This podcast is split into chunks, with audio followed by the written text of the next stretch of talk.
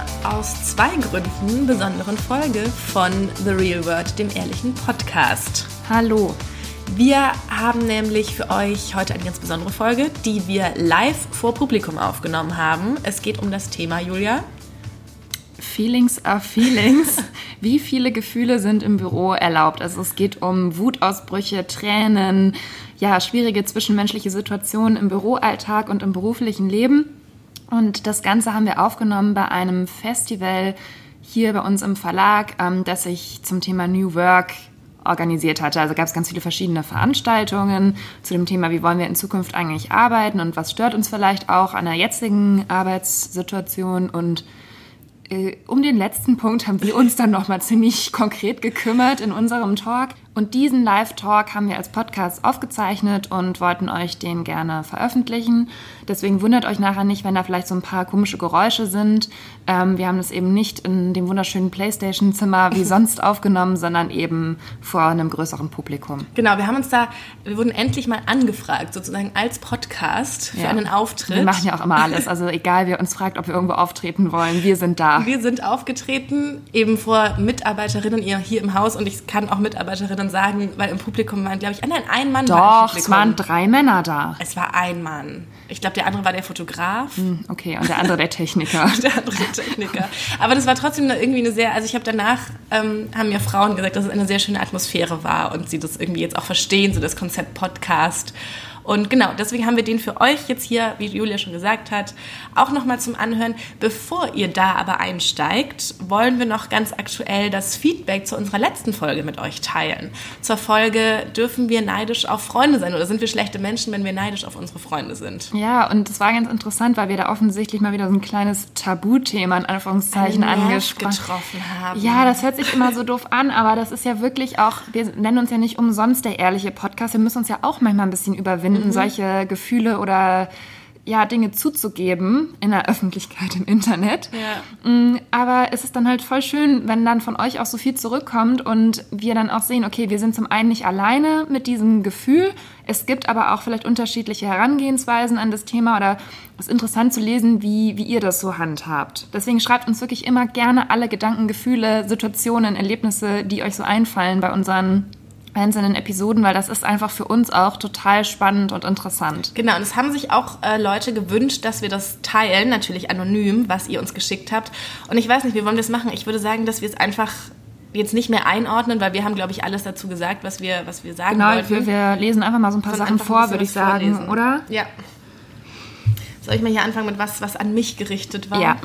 Ähm, das war das Einzige, was explizit an mich gerichtet war. Und zwar ähm, schreibt eben auch jemand, ich hatte den Eindruck, dass viele Freundschaften zerbrochen sind, seitdem ich mit meinem Freund sehr glücklich zusammen bin. Das habe ich ja auch erzählt, dass mhm. das ähm, bei mir passiert ist. Und sie schreibt aber auch noch, zusätzlich steht mir mein beruflicher und finanzieller Erfolg im Weg, neue Freunde zu finden. Ich schätze Neid als sehr großen Einflussfaktor ein. Traurigerweise, interessanterweise, aber viel mehr unter Frauen.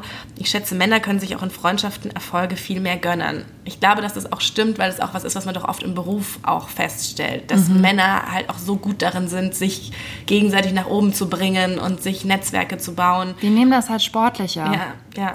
Und, und, ich fand auch noch den Aspekt, was sie erwähnt hat mit dem ähm, Geld, fand ich auch ganz interessant, weil das ist was, worüber wir eigentlich nicht ja, so gesprochen haben. Stimmt. Wir haben uns mehr auf so zwischenmenschliche Sachen konzentriert, aber das ist, glaube ich, schon es ist halt einfach so, wenn man dann so sieht, dass jemand doch ein entspannteres Leben hat, weil er einfach finanziell besser aufgestellt ist. Ich glaube, man kann sogar fast noch besser verkraften, wenn diese Person sich das erarbeitet hat, mhm. als wenn man zum Beispiel von zu Hause einfach schon ja. relativ sorgenfreies Leben dargeboten bekommt. Also ja, weil man sich dann, weil man dann einfach sieht, okay, derjenige hat theoretisch die Möglichkeit, sich zu entfalten. Genau. Ziemlich entspannt, ne? Und da kann ich total verstehen, wenn man da neidisch ist. Ja, also jedenfalls, das ist natürlich auch ein großer Punkt. Aber ich glaube, das ist auch was, worüber Männer lockerer miteinander reden. Weil die ja. das einfach mehr so als Wettbewerb oder als einfach sportlicher sehen. Ja.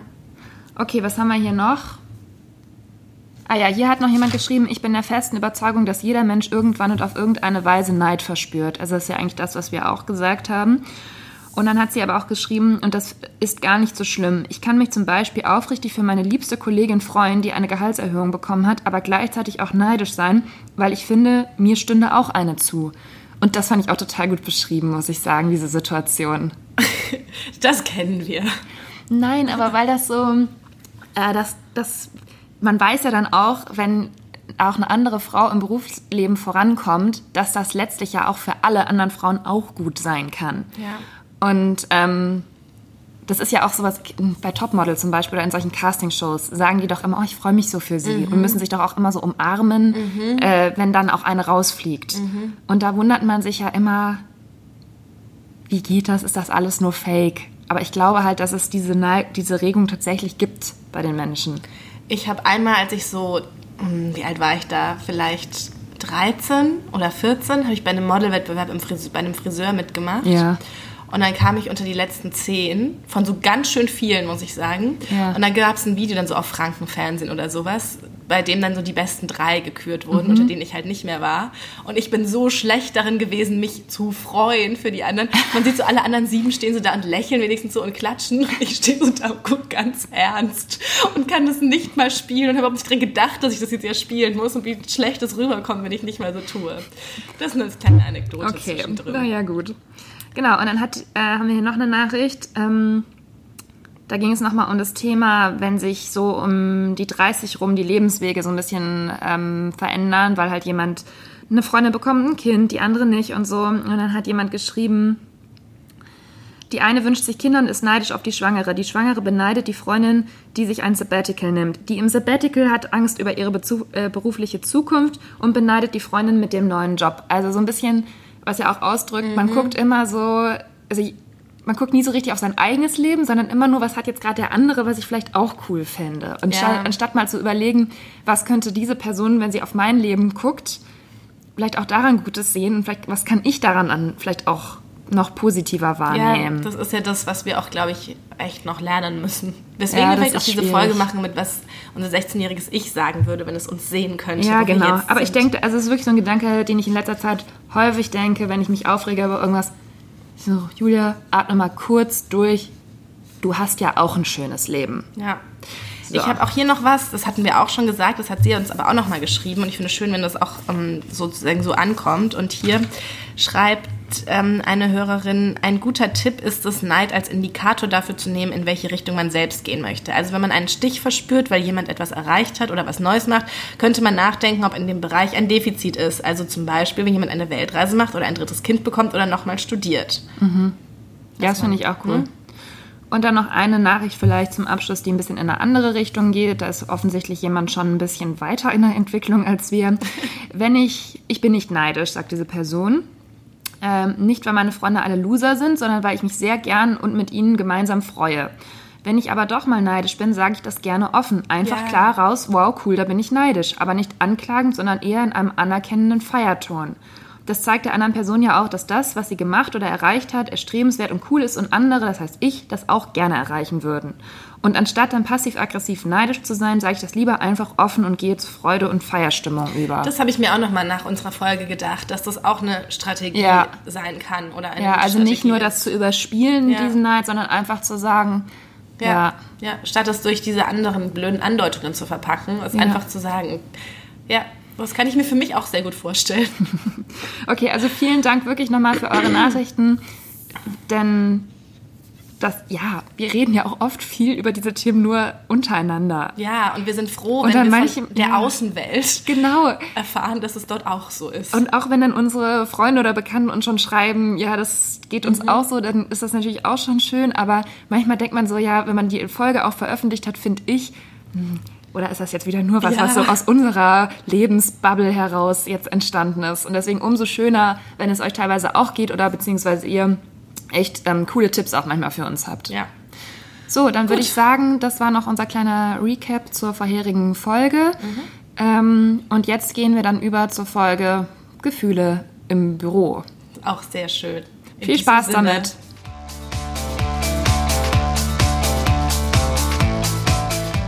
Wir sind gerade bei äh, Axel Springer, wo wir ja arbeiten, wie unsere Hörerinnen auch wissen, beim MPEX Festival. Das ist ein Mitarbeiterfestival und wir nehmen hier vor Ort für die mit und mit den Mitarbeiterinnen sind es ja hauptsächlich heute hier. Zwei Männer, sich drei. ja, herzlich willkommen.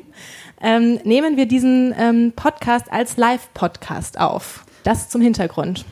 Genau, und ganz kurz für alle, die uns noch nicht kennen, wer sind wir überhaupt? Diese Frage müssen wir natürlich auch beantworten. Wir sind Julia Hackober und Nicola Erdmann. Wir haben vor zwei Jahren den ersten Podcast bei Axel Springer und bei der Welt gegründet. The Real Word, der ehrliche Podcast ist unser Slogan. Wir beschäftigen uns viel mit Alltagsfragen, aber auch eben Arbeitsthemen und allen Dingen, die uns selbst so bewegen in unserem Podcast. Und all das tatsächlich immer besonders ehrlich. Also wir sprechen darüber, dass wir neidisch sind, wenn Leute mehr verdienen. Wir sprechen darüber, wie schwierig es ist, wenn Freunde Kinder bekommen. Wir sprechen darüber, was nicht so gut läuft, aber auch was gut läuft, wenn mal was gut läuft. Ne? Genau, und Dinge, die gut laufen, manchmal auch nicht so gut laufen, sind, passieren ja auch oft im Arbeitsleben. Darum soll es heute gehen. Äh, was tut man eigentlich, wenn einen die Gefühle im Büro, in der Redaktion übermannen? Äh, über Situationen wollen wir sprechen, in denen wir vielleicht auch nicht so genau wussten, wie man da jetzt wieder rauskommt, wie man die emotional auflöst. Ähm, und genau.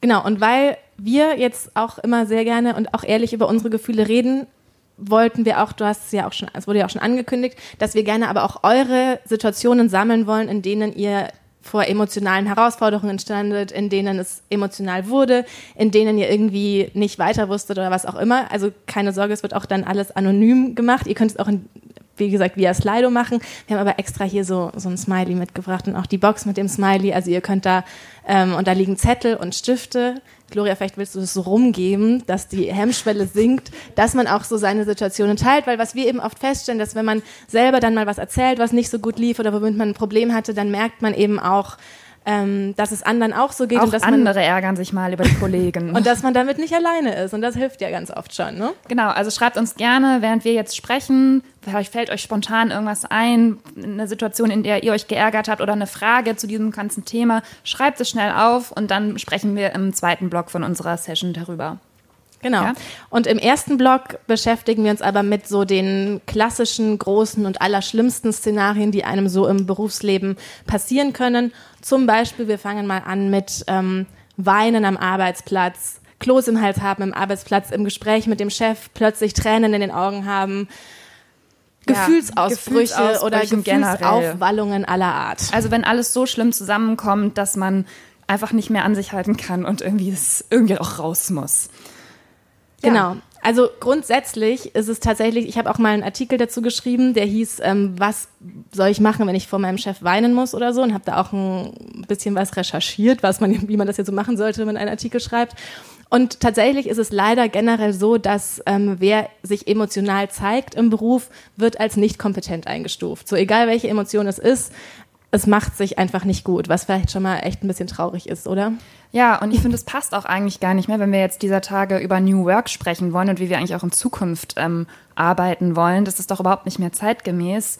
Man soll zur Arbeit gehen, super motiviert sein die ganze Zeit, sein ganzes Leben sozusagen um die Arbeit herum strukturieren. Ähm, und dann soll man aber nichts fühlen dürfen und auch die Gefühle nicht zeigen dürfen. Das passt ja eigentlich gar nicht mehr so richtig zusammen, oder? Ja, ich glaube aber, dass solche Sachen auch einfach brauchen, um sich zu verändern. Ja. Und dass sowas aber auch wahnsinnig lange braucht und dass man, bis es soweit ist, tatsächlich gucken muss, wie man damit umgeht. Es ist nämlich nicht so, dass wenn man jetzt einmal weint oder Tränen in den Augen hat oder irgendwas, dass es alles verloren ist sozusagen. Also es ist tatsächlich wohl, da sind sich so viele Untersuchungen einig, es ist doof, wenn man, wenn man weinen muss, so. Aber man kann es retten. Also man kann, es gibt, ähm, die, an der Harvard University wurden verschiedene Experimente durchgeführt, was man macht und wie man es am besten thematisiert, dass man jetzt weint. Also, mhm. du bist jetzt mein Chef und sagst irgendwas. Ich weiß noch, ich hatte das einmal, da war ich noch Volontärin und hatte schon Urlaub eingereicht für Weihnachten und ich meine Mama wohnte noch in Nürnberg und ich wollte da hinfahren und alles war genehmigt und dann rief die mich halt an und hat gesagt, das geht so alles nicht und ähm, war so sehr und ich war so am Telefon und alle wussten, das ist eine böse Chefin und ich war so, ich konnte gar nicht mehr antworten und ich hatte so einen totalen Kloß im Hals, ich konnte kaum mehr sprechen und die Stimme wird dann ja so anders und so.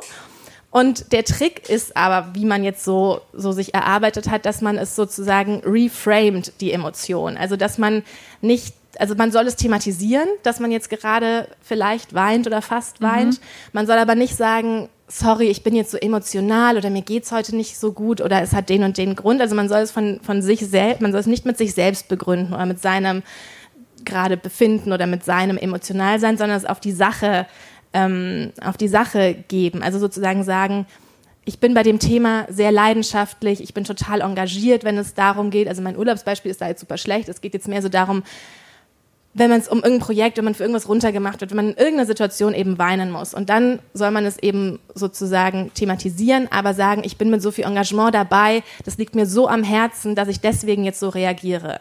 Und dann, und das fand ich nämlich sehr interessant, haben diese Untersuchungen auch ergeben, dass man dann bei, wenn wieder mal ein Team zusammengestellt wird, wird man in diesem thematischen Bereich, wo man sich so geäußert hat, dass einem man da so leidenschaftlich ja. dabei ist, als besonders kompetent wahrgenommen und dann sozusagen häufiger wieder darum, dabei um Rat oder gefragt oder ins Team berufen oder was auch immer. Ne? Also weil man diesen Nervenzusammenbruch in was Positives umgewandelt hat nicht unbedingt etwas Positives, wenn man ihn auf das Engagement umgewandelt hat okay. und somit gezeigt hat, wie sehr man involviert ist in das Thema und wie wichtig es einem ist. Wir können ja mal in die Runde fragen, wer hat schon mal im Büro geweint oder war zumindest kurz davor?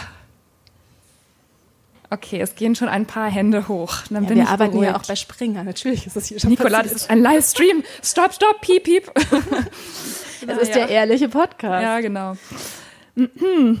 Ja, also das fand ich sehr interessant. Und ähm, was auch interessant ist, das funktioniert tatsächlich bei beiden Geschlechtern. Also ich ist auch so ein bisschen fies. Man hat jetzt, finde ich, immer wenn ich gesagt habe, so weinen, man hat irgendwie immer eine Frau im Kopf. Also ich leider ja. sozusagen. Es tut mir leid.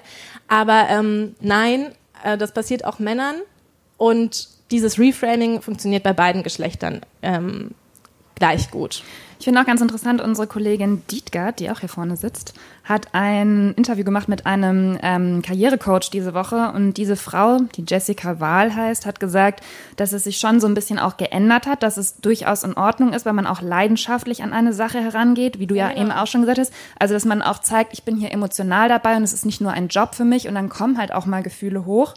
Und irgendwo muss ich sagen, ich finde es auch bewundernswert, wenn Leute in so einer Situation, in der sie sich vielleicht aufregen, äh, dann das auch direkt adressieren und sagen, hey, also das regt mich jetzt wirklich gerade auf, das kann doch so nicht sein, so können wir hier nicht weitermachen, ich finde es auch nicht in Ordnung, was du mir gerade gesagt hast oder wie du mit mir umgesprungen bist, ähm, weil ich das einfach viel gesünder finde, das dann direkt in dieser Situation einfach zu klären, als wenn man das jetzt mit nach Hause nimmt oder einfach äh, völlig empört davonstürmt und sich dann frustriert an seinen Platz widersetzt und irgendwie an einen Freund oder eine Freundin eine, eine WhatsApp schreibt, ey, weißt du, was bei mir heute schon wieder bei der Arbeit Schlimmes passiert ist und die sind alle so unmöglich und so, sondern dass man das dann direkt in dem Moment auch zwischenmenschlich klärt und diesen Konflikt auch austrägt. Also eigentlich habe ich davor Respekt, wenn Leute das machen, weil ich finde, viel zu oft schreckt man davor zurück und ist immer so um Harmonie einfach bemüht. Ne? Findest du denn dann auch, dass, das hatte ich schon manchmal die Situation, dass eine dass jemand, mit dem ich zusammengearbeitet habe,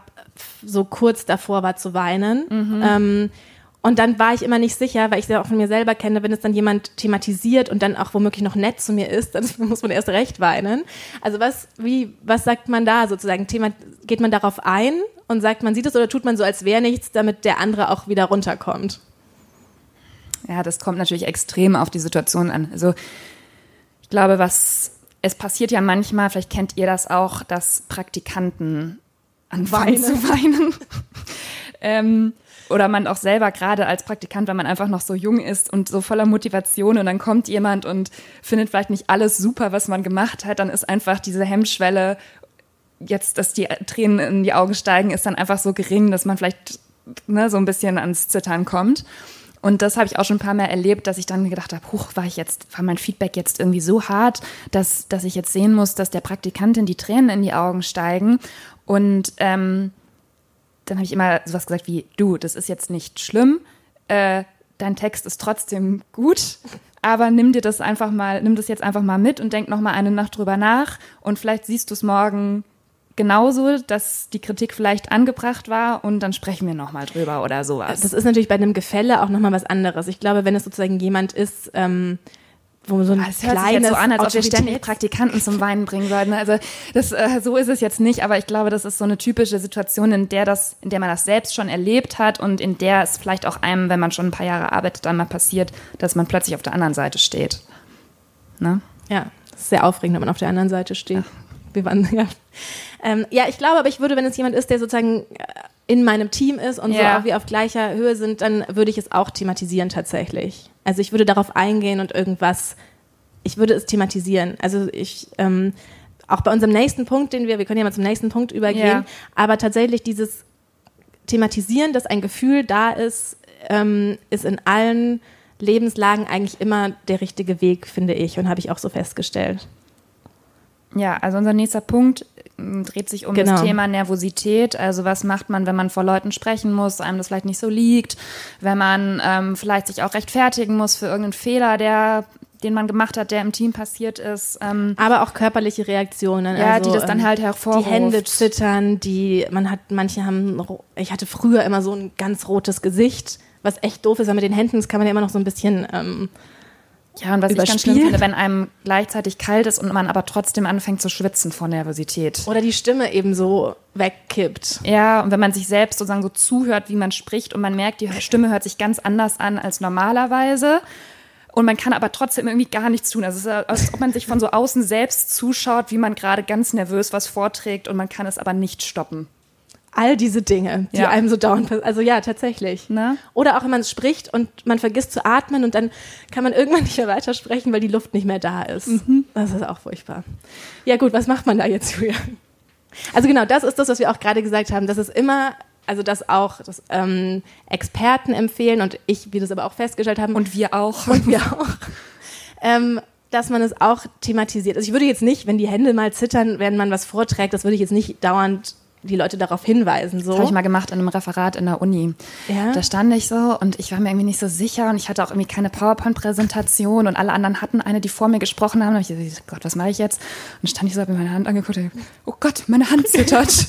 und dann haben aber auch hinterher alle gesagt, aber mir auch Mädchen oder Frauen, ah, ist das ja so sympathisch, es dass du es thematisiert hast. Ja, und es ist in der Psychologie auch so, dass ähm, das Thematisieren die Anspannung löst. Und dann denkt man so, man hat es jetzt ganz umsonst thematisiert, weil jetzt hat es ja aufgehört, aber es hat aufgehört, weil man es thematisiert hat. Ja. Und weil der Körper auch tatsächlich, wenn man es verheimlichen will, umso mehr unter Stress gerät und dann wird es immer schlimmer. Mhm. Und sobald man das durchbricht, lässt es alles nach. Wobei ich schon finde, es gehört auch ein bisschen zum Berufsalltag dazu, dass man solche Situationen auch trainiert und sich den, du kannst ja nichts anderes machen. Du musst dich denen einfach aussetzen und je häufiger man es macht, desto einfacher wird es ja auch. Zumindest ja, in, wieder, alle, in wiederkehrenden Situationen. Das denke ich immer, aber dann ist es doch immer wieder neu schrecklich.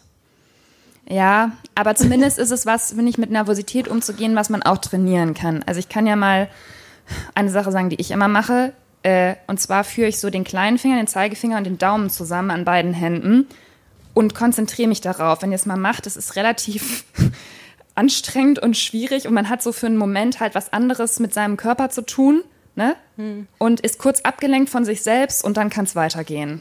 Hm. Das ist ein super Tipp, ne? Ja, aber könnt ihr mal ausprobieren. Also bei mir ja, hilft es manchmal. Julia ist da sehr hart. Auf unserem Notizzettel steht auch aushalten als Challenge akzeptieren.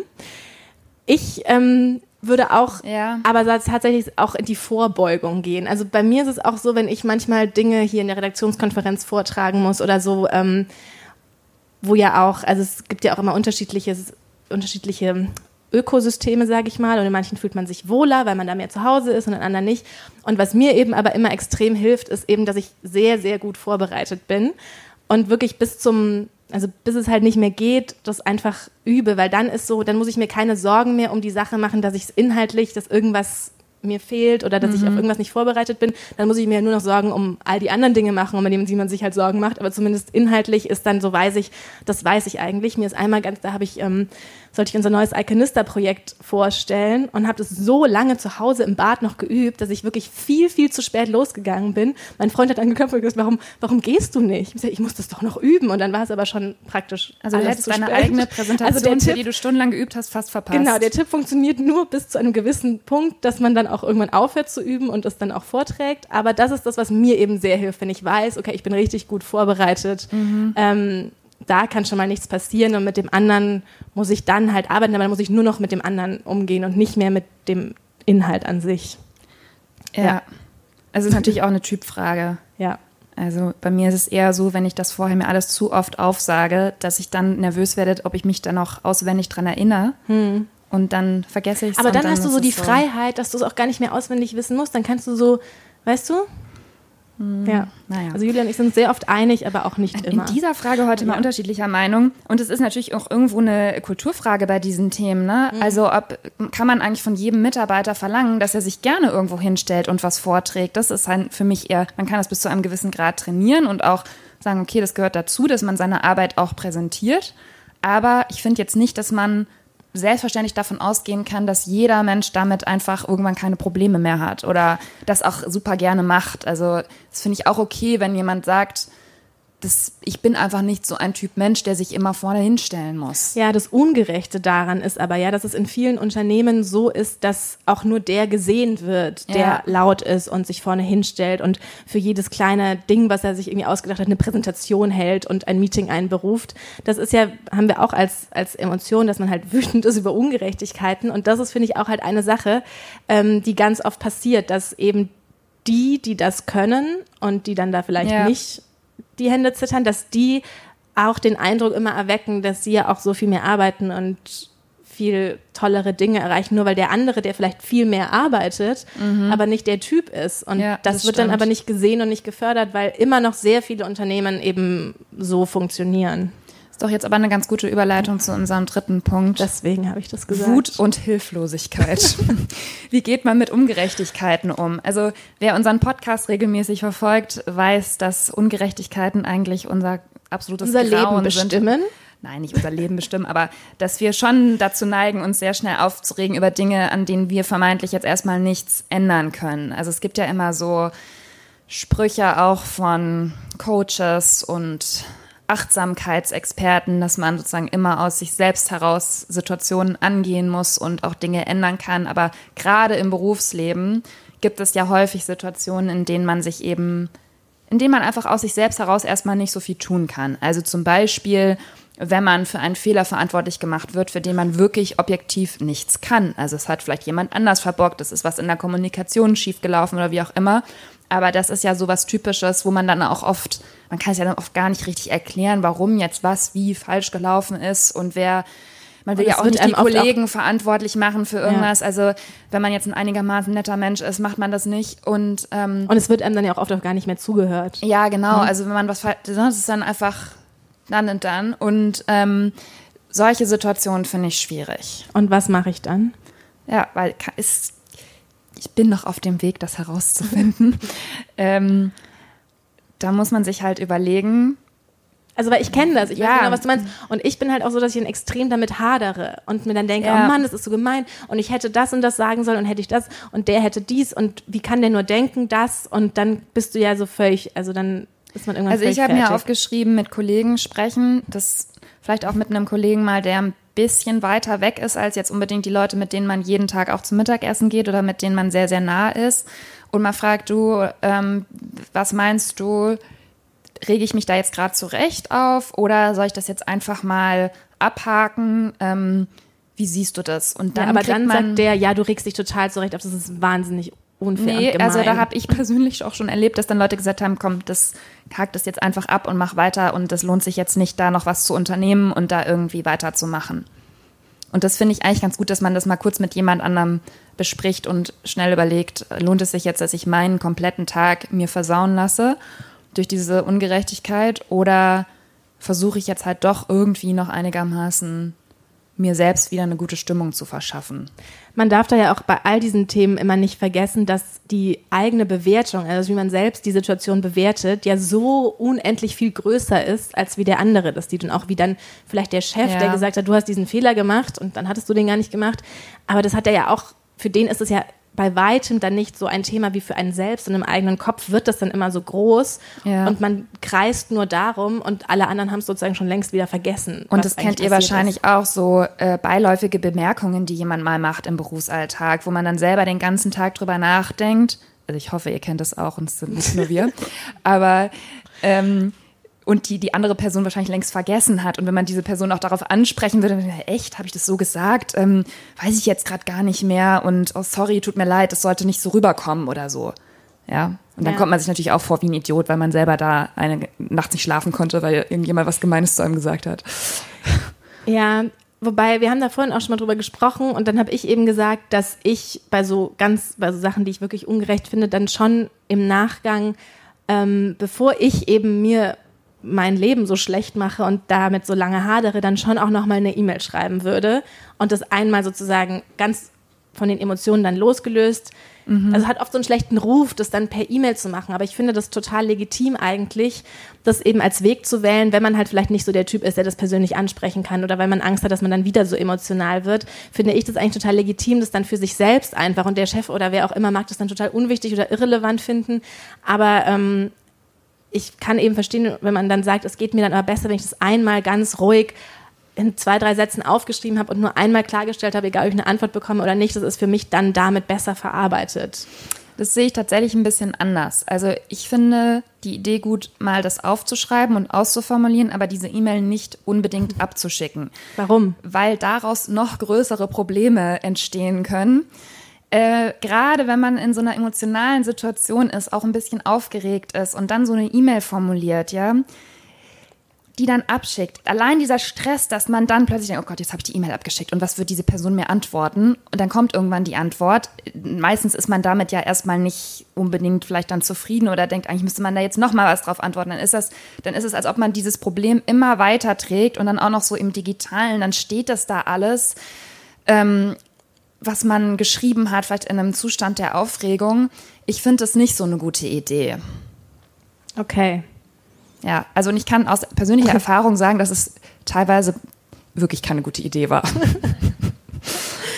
Ja, was ich noch, was mir noch wichtig war anzusprechen zum Thema Ungerechtigkeiten, äh, weil ich da auch vor einer Weile drüber geschrieben habe, ähm, ist das Thema, dass Frauen in Konferenzen oder Meetings oder wo auch immer tatsächlich, und dass ich das auch schon oft erlebt habe und überhaupt jetzt nicht nur an mir selbst, aber auch mit anderen, ähm, dass Frauen weniger zugehört wird als Männern und dass es ganz oft so ist, wenn eine Frau eine Idee hat und der Mann sie wiederholt, dass man im Nachgang denkt, der Mann hatte die Idee. Und ich habe da ganz interessant, eine Linguistikprofessorin hat dieses Phänomen sich angeguckt und hat dazu so verschiedene Runden zusammengestellt aus Studenten und die sollten eben ein Problem diskutieren und eine Lösung erarbeiten.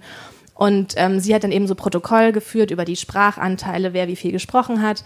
Und ähm, also was natürlich einfach so ist, dass ähm, Männer mehr reden, dass Frauen leiser und weniger reden und dass auch tatsächlich, ähm, wenn Frauen sich männlicher ähm, Kommunikationstechniken bemächtigen, also wenn sie dann mal mehr reden und sich nicht unterbrechen lassen, mhm. wird es total negativ bewertet. Also dann werden die als aggressiv wahrgenommen und ähm, negativer wahrgenommen, als wenn sie halt leise und weniger sprechen. Also deswegen das ist auch sowas, wo es keinen Ausweg gibt. Selbst mhm. wenn du sagst, lass dich nicht unterbrechen, sprich lauter, dann bist du auch die Doofe sozusagen.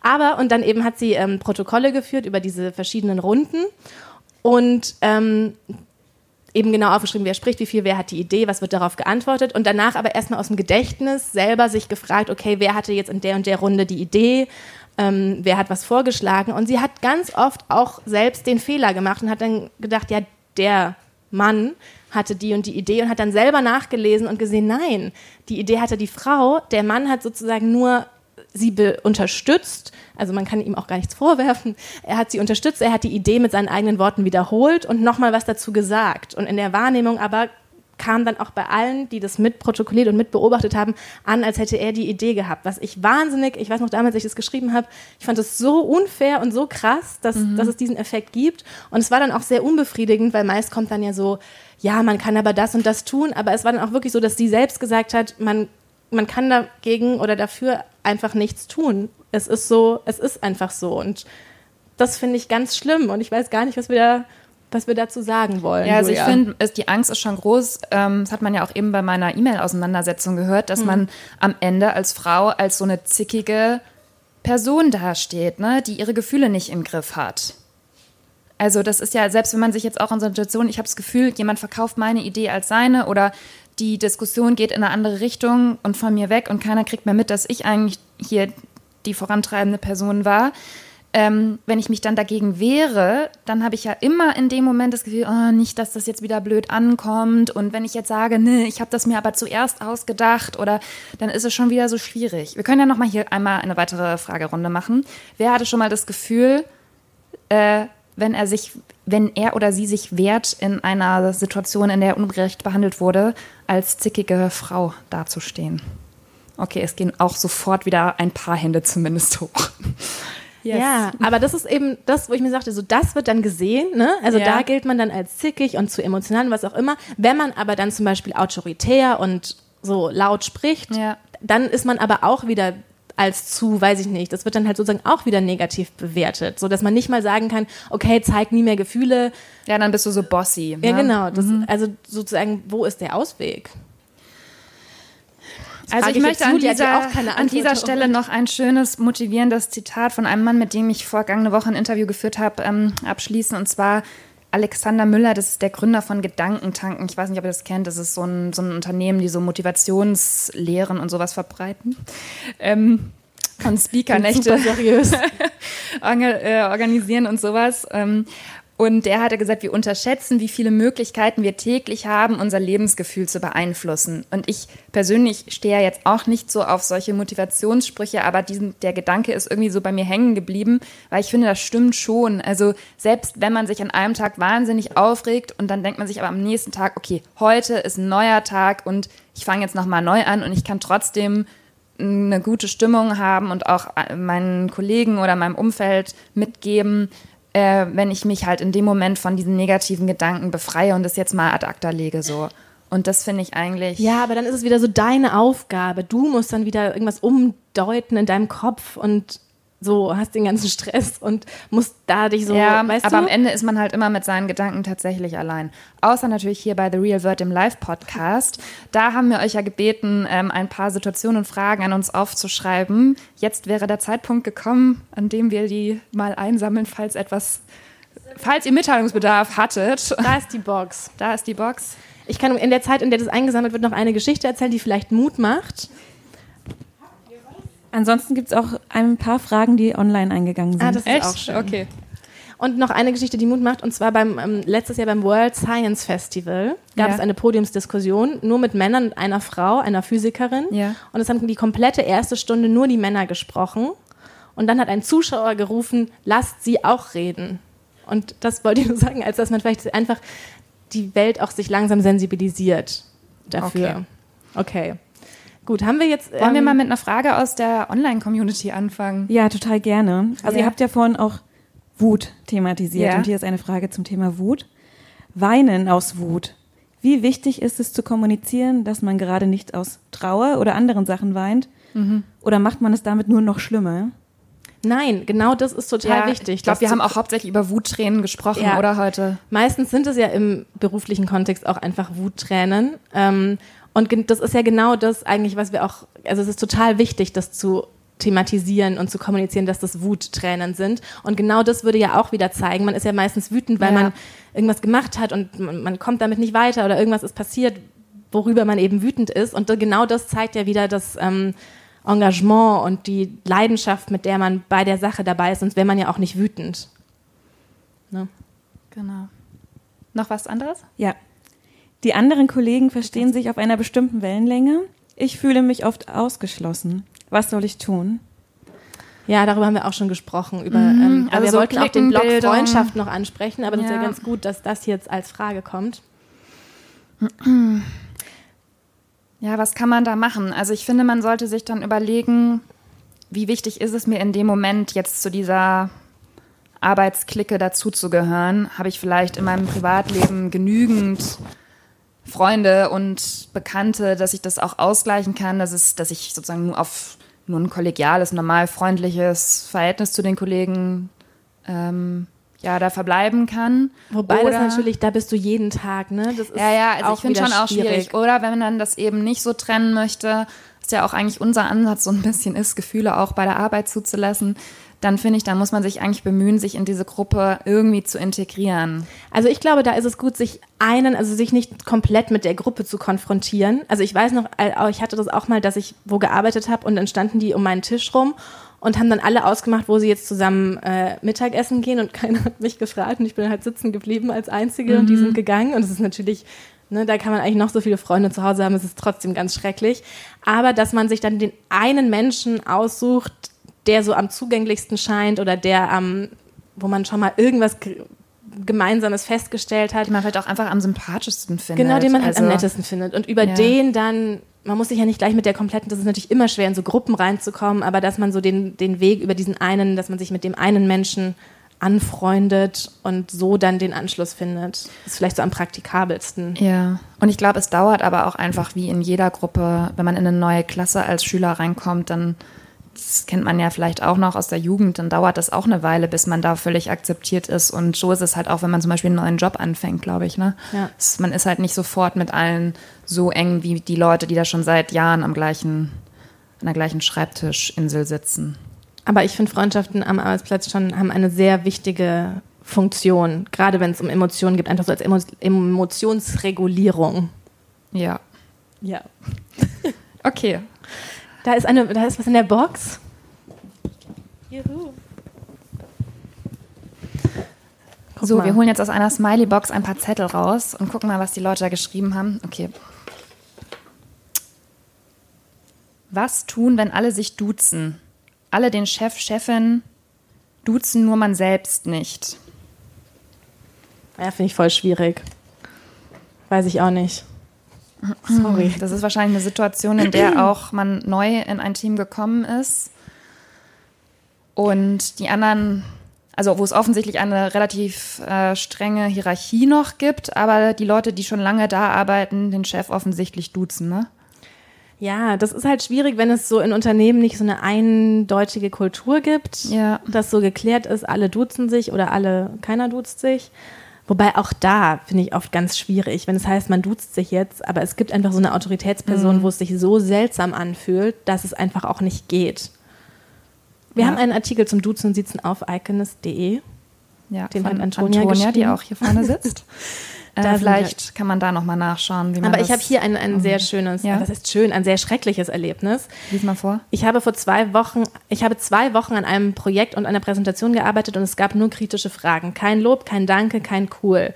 Next Steps versandeten dann. Da bin ich vor Wut und Verunsicherung erstmal auf die Toilette heulen gegangen. Oh Gott. Kann ich sehr gut verstehen.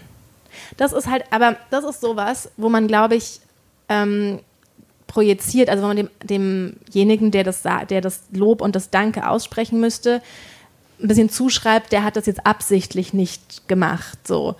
Ähm, was, glaube ich, ganz oft nicht so ist. Ich glaube, es gibt einfach viele Chefs, die einfach nicht so gut darin sind oder einfach gar nicht das Bewusstsein oder gar nicht dafür sensibilisiert sind, wie wichtig es ist, genau das zu tun, zu sagen, danke, dass du da zwei Wochen dran gearbeitet hast, und das so selbstverständlich nehmen. Mhm. Und eben, ich hatte das auch mal, ich weiß noch, wie ich mal auch bis nachts an so einem Artikel, und den, damals, das hat man immer so hochgeschickt und dann habe ich irgendwann mal angerufen und gefragt, ja, war das eigentlich okay? Und dann habe ich gesagt, ja, ja klar, wenn nichts ist, ähm, dann ist es doch immer gut, weißt du doch. So, nein, weiß ich nicht. Und du musst es vielleicht auch ja. einmal anders sagen. Und das ist, glaube ich, so ein Führungskraft-Kultur- Problem. Und das ist ja auch wieder so ein bisschen was, also bei so einer Präsentation, man sieht ja dann manchmal nicht, wie lange damit jemand sich dann tatsächlich mit beschäftigt hat. Also ist auch egal, ob es eine Präsentation ist oder was auch immer, dass halt auch dieser Zeitaufwand, finde ich, dass das honoriert wird und selbst wenn man vielleicht inhaltlich nicht damit übereinstimmt, dass man zumindest sagt, Danke, dass du da so viel Zeit und Energie reingesteckt hast. Aber das ist genau das, was wir schon bei ganz vielen Punkten hatten, dieses Sensibilisieren. Also, dass man für solche Situationen ja. alle sensibilisiert werden müssen. Also wahrscheinlich schon hauptsächlich sind es ja immer die Führungskräfte, von denen man ja dieses Lob möchte. Aber dass einfach, dass das so ein bisschen selbstverständlicher wird und man aber auch sowas bemerkt, ja. wenn sowas passiert und nicht gut passiert. Also ich bin jetzt irgendwie fast ein bisschen traurig gestimmt, weil mir das so leid tut für die Person. Ja, ich, ich hoffe, auch ganz sie schlimm. hat es gut ähm, überstanden. Aber findest du denn jetzt, dass sie das jetzt demjenigen, von dem sie das Lob wollte, sagen muss? Ich finde nämlich schon. Ich finde auch. Also wenn man es, ist natürlich sehr schwierig, das einzufordern, aber in so einem Fall, wenn es einen so sehr aufregt, finde ich, dann muss man eigentlich hingehen und sagen, also äh, das finde ich nicht in nee, ich fange immer an mit, das finde ich nicht in Ordnung, ist schon sagen, falsch. Ich hätte mir gewünscht, ja, dass, also man dass muss ja etwas mehr anerkannt wird. Ja. Ähm, und ich hätte dies und jenes. Ja, immer in Ich-Botschaften genau. kommunizieren und so. Aber, und da kann ich mir nämlich auch vorstellen, dass dann derjenige das vielleicht eben gar nicht, dass der aus allen Wolken fällt so und sagt, ach ja, klar, natürlich bin ich froh, dass du es gemacht hast, aber ne, mhm. auch nicht so optimal. Aber ähm, da kann man, kann ich mir vorstellen, dass das eben, was wir auch vorhin schon mal hatten, dass es so unterschiedlich ist, wie, wie groß es im Kopf ist und wie viel Hintergedanken eben auch vielleicht nicht bei denjenigen genau. herrschten. Und wenn wir jetzt über ähm, Arbeitskultur sprechen, da es ändert sich ja auch einfach nichts, wenn sich niemand jemals auch gegen einen Vorgesetzten ja nicht wehrt, aber zumindest mal anspricht, was einen vielleicht gestört hat oder was man nicht so toll fand oder was man vielleicht auch verbessern könnte, was man erwartet hätte, auch von dem, von der Führungskraft oder auch von den Kollegen, ähm, dann, dann ändert sich ja einfach nichts, wenn man das immer nur still mit sich selbst ausmacht. Also in so einem ich Fall. Würde da jetzt Fall. total gerne hingehen. Zu der Person und der Bescheid sagen. Ja. ja. Okay. Aber falls, es, falls es sonst nicht mehr Fragen gab, oder gibt es noch was aus der Community? Es gibt noch eine. Ja. Das ist irgendwie so ein Klassiker, die Weihnachtsfeier. Oh. Flirt oder mehr bei der Weihnachtsfeier. Wie damit umgehen am nächsten Tag im Büro. Okay, das ist jetzt nochmal ein ganz anderes Thema. Da hatten wir auch schon ganz viele was Artikel nichts dazu mit Wut und Tränen hoffentlich zu tun hat. Aber ich wollte gerade sagen, wir müssen was mit was Positivem enden. Ja. Das ist doch jetzt eigentlich was Positives. Ja, Liebe am Arbeitsplatz finde ich schön. ähm, selbst noch nicht erlebt, andere schon. Ach man, immer diese Weihnachtsfeiergeschichten. Ich erlebe hier nie sowas. Nee, ich auch nicht. Also wir wollen auch mal angeflirtet werden auf der ja, Weihnachtsfeier. Jetzt sind ja wieder nur Frauen, es guckt jetzt wieder keiner mit. Ähm, nee. Ach, es wird vielleicht nicht unbedingt komplett abstürzen mit jemandem auf der Weihnachtsfeier. Dann hat man auch nicht so viele Probleme am nächsten Tag. Und ansonsten ist es natürlich immer schwierig zu wissen, ob das jetzt jemand ist, mit dem man den jeden Tag zusammenarbeitet ja, oder wenn es nur jemand ist, den man vielleicht hin und wieder in der Kantine sieht, dann, dann ist man vielleicht so, einen, so einen kurzen freudigen Schreck oder ach, dann hat man so ein bisschen Action in seinem Alltag. Finde ich eigentlich ganz gut. Finde ich auch. Und ähm, Buromances sind eh auch sehr wichtig fürs Klima. Gut, dann würde ich sagen... ist ja auch ein Begriff für Freundschaften. Ich wollte noch mit was Positivem enden.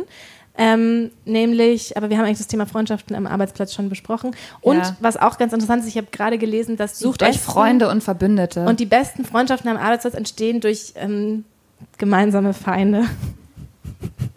Genau. In diesem Sinne könnt ihr jetzt zu euren Arbeitsplatzfreunden zurückkehren. Wir sind mit unserer Session am Ende. Danke, dass ihr da wart, dass ihr zugehört habt.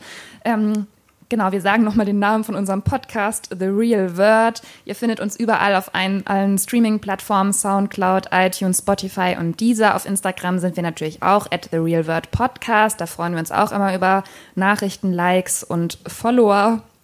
Ja, das war's von uns. Jetzt noch viel Spaß beim MPEX Festival, einen erfolgreichen Arbeitstag und macht's gut. Das war super professionell, Julia. Ich sag jetzt nichts mehr. Danke. Ciao.